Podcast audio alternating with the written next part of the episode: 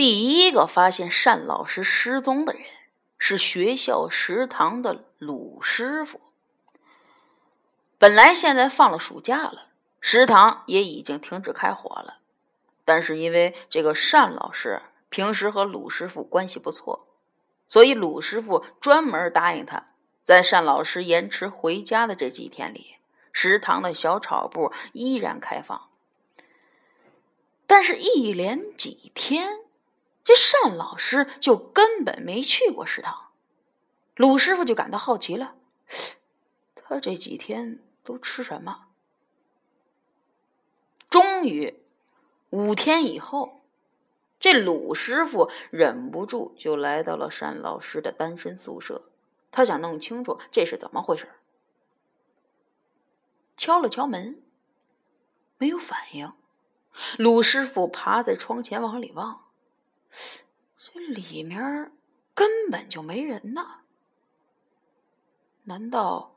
单老师没打招呼就不辞而别了，这首先是鲁师傅的第一反应。但是很快他就发现这是不可能的。为什么呢？单老师的衣服还晾在窗台上呢，而且他那两个行李箱也一动不动的放在原地方。鲁师傅仔细一想，感觉这事儿有点不太对劲了。他赶紧问了问学校附近的几户人家。这才发现，这几天都没人看见过单老师。鲁师傅的第一直觉告诉自己，坏了，单老师出事了。他立刻通知了当地派出所。警察赶到单老师的家，但是没发现有什么异常。这派出所的所长呢，就派人在南乡四处寻找和打听单老师的踪迹。但是找了一天啊，根本就找不到单老师。打电话他的，打电话到他老家，家里也说单老师根本就没回来呀。这一下，单老师失踪的消息就在南乡迅速的传开了。好心的村民纷纷自发的组织，然后去寻找单老师，包括梅德四个人的父母。乡亲们几乎是把南乡搜了个底儿朝天呢，愣是没找着单老师。他们就奇怪，这一个大活人怎么就人间蒸发了呢？这时候，一个村民找到派出所的所长，他略微有点犹豫的说：“所长，咱这学校附近有个下水潭。”你说，这单老师他该不会是？所长皱了皱眉头，想了想，快，立刻组织人去水潭里打捞。几个钟头之后，村里的几个壮劳力主动找了一个大渔网，试着从这水潭里头进行打捞。但是呢，他们也不确定是不是真的能把这单老师的尸体打捞上来。但是梅德和袁斌四个人，他们心里非常的清楚，这次打捞会是什么结果呢？他们就和其他几个围观的村民一块儿就站在水塘边观望这次打捞行动，因为他们必须要知道，警察在捞上单老师的尸体后会怎么定案。当时啊是晚上八点多钟。大家拿着火把就向水里头撒网。梅德和袁斌呢，在这火光中对视了一眼，他们能从对方的表情中看出来，这两个人的心脏是惶狂乱的跳动着。打捞工作大概进行了一个小时，渔网倒是网上来了，只不过呢，网的都是玻璃瓶子、水草还有垃圾。就是没有单老师的尸体，所长就说了：“行了，收工吧，这潭里头不可能有人。”孙长们松了口气，看来事情不是他们想的那样，单老师只是失踪了。大家就开始猜，这单老师是不是到外地去办什么事儿，没告诉别人。村民呢，就一边讨论着，一边就散了。警察也回到了派出所。这件事儿呢，暂时就被定性为失踪案。留在水潭边的只有目瞪口呆的梅德四人。他们四个人互相对望着，每个人的脸上都写满了恐惧和疑惑，因为他们不明白这是什么情况。四个人拖着沉重的脚步就离开了。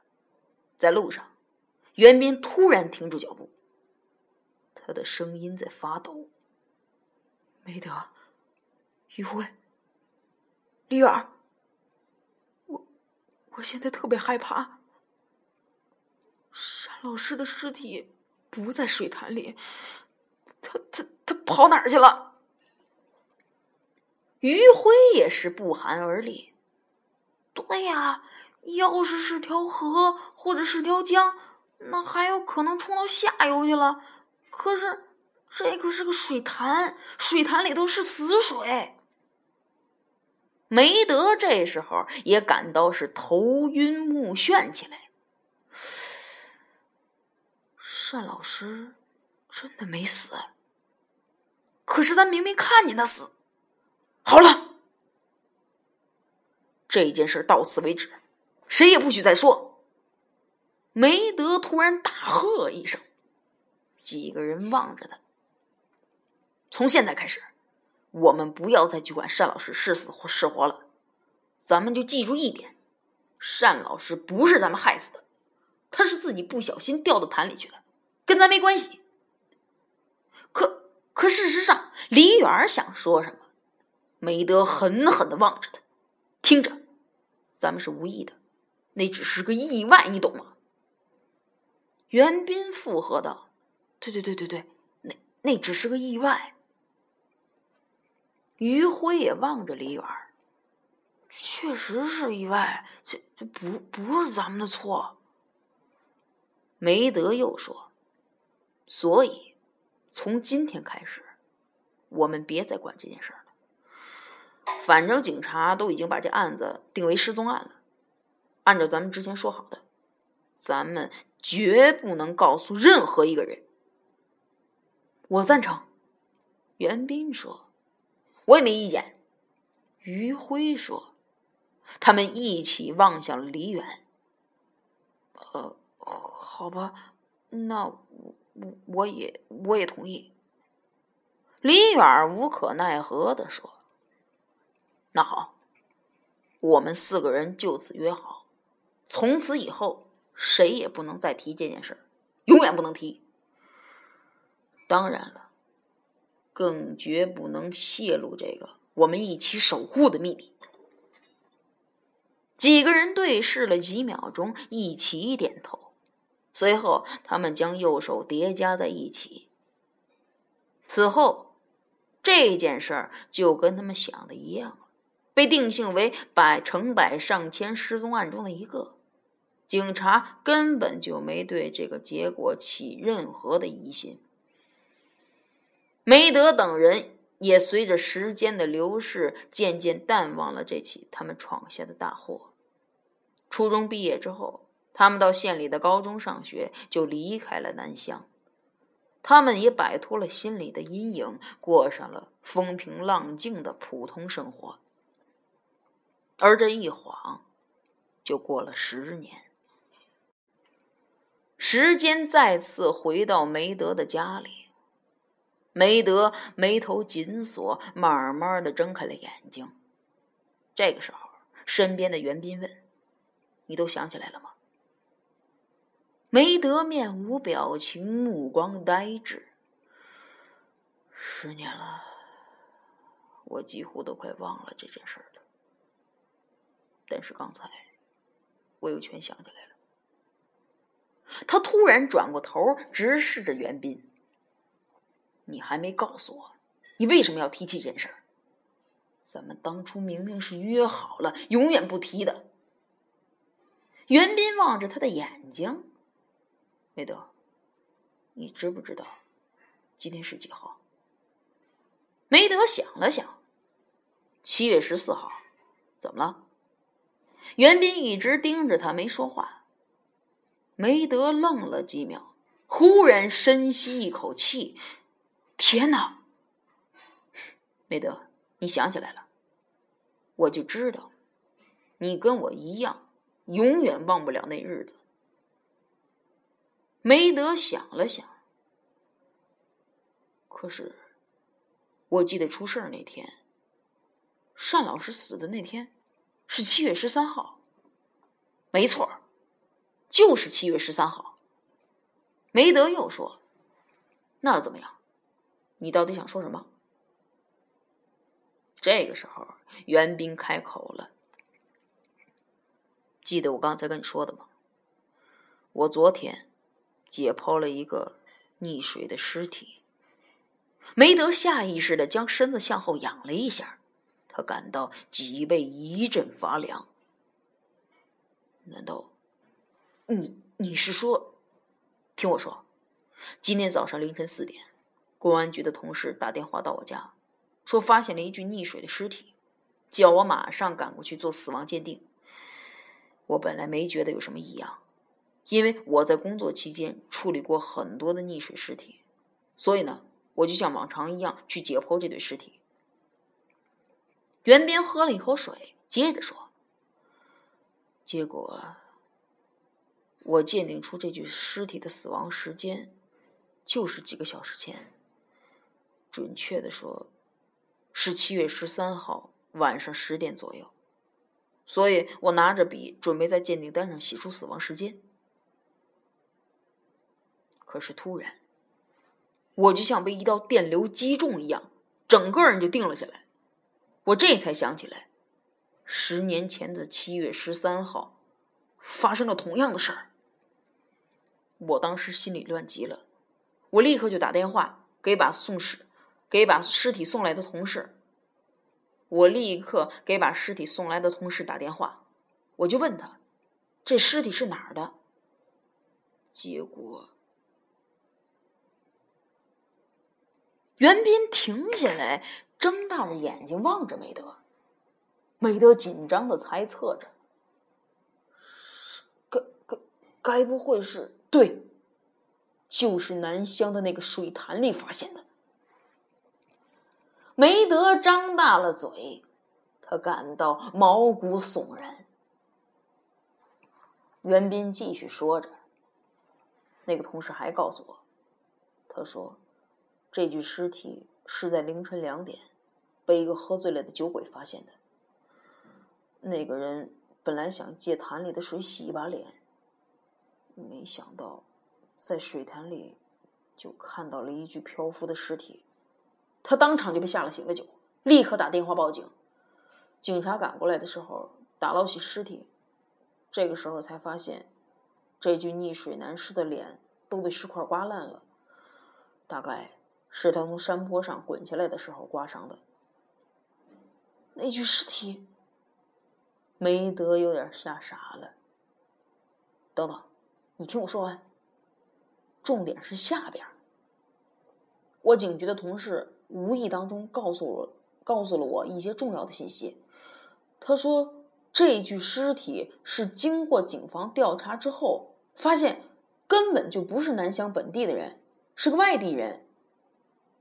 怎么会莫名其妙的淹死在异乡？警察开始觉得，这极有可能不是一件简单的溺水案，而是一件谋杀案。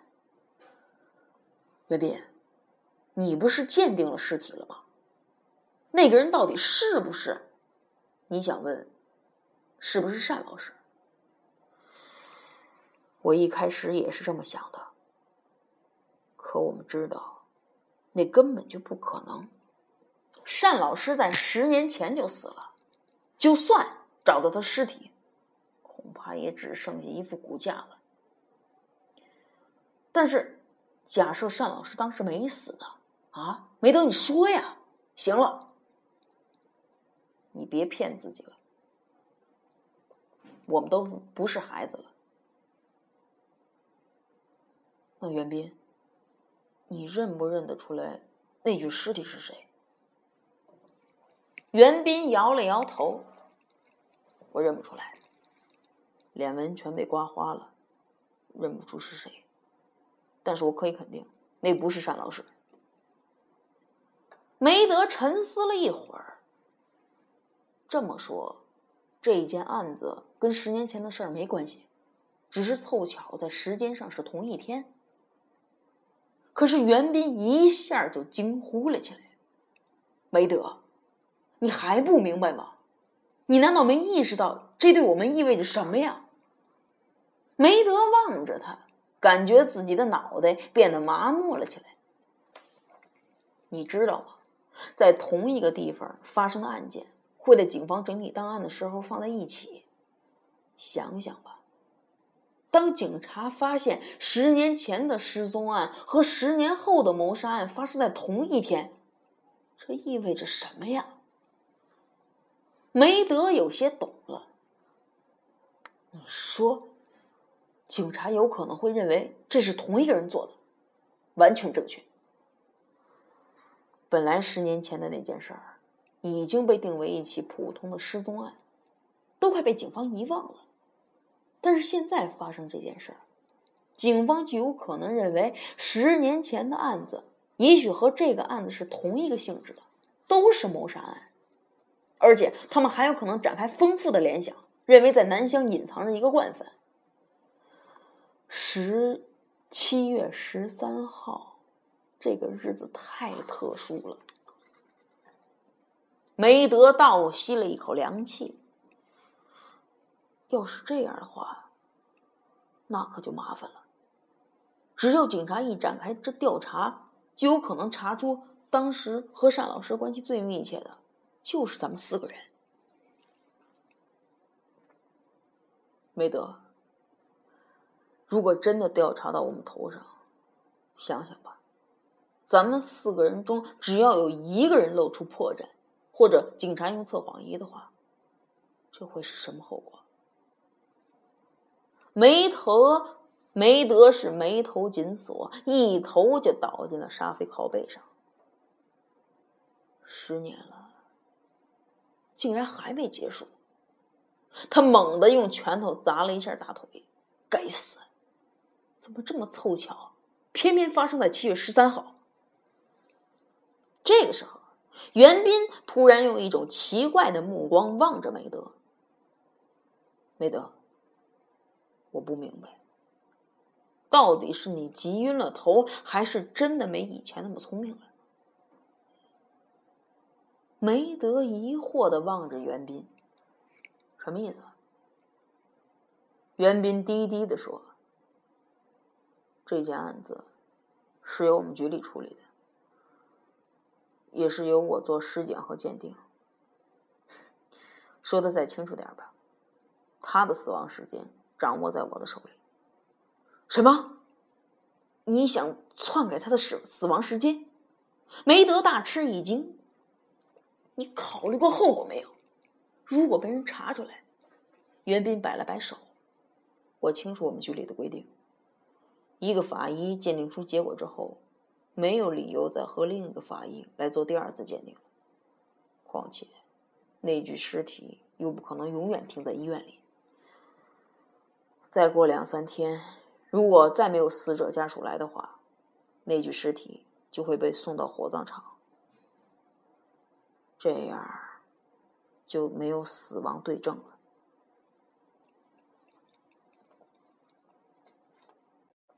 梅德想了想：“你具体想怎么做？”我告诉你，他的真正死亡时间是七月十三号晚上十十点。而我在尸检报告中写的是七月十四号凌晨十二点半，也就是说，将他的死亡时间退后两个半小时，避开七月十三号这个数字。等等，你的意思是，你已经这么做了？袁斌耸了耸肩。你该不会认为一个尸检报告还要等几天之后才交吧？梅德垂了垂头，若有所思的说：“就算你这么做，也不过是把他的死亡时间向后延了一天而已。你觉得真的能避开怀疑吗？当然，只差一天，但是性质就完全不同了。再说了，我能做的也只有这么多了，有没有用，就看天意了。梅德望着他，哼，你还是跟以前一样，总爱相信天意。他们沉默了一会儿，眼睛望着天花板出神。梅德打破了沉默：“袁斌，其实你有没有想过，我们当时都是孩子，而且这又确实是个意外。”即使这个案子被查出来是我们造成的，那又怎么样？我是不用承担刑事责任的。袁斌长长的叹了一口气。我当然知道。事实上，如果当年发生这件事儿，我们马上报警，主动承担错误，的确是不会承担任何刑事责任的。但是现在，已经过了十年了。事情的性质就不一样了。你什么意思？我是说，如果警察现在调查出十年前的这件事儿是咱们四个人造成的，你觉得他们会怎么想？哼，如果这件事儿真的只是个无心的玩笑，是一个意外，那为什么当时我们几个人要隐瞒这个秘密？你知道吗？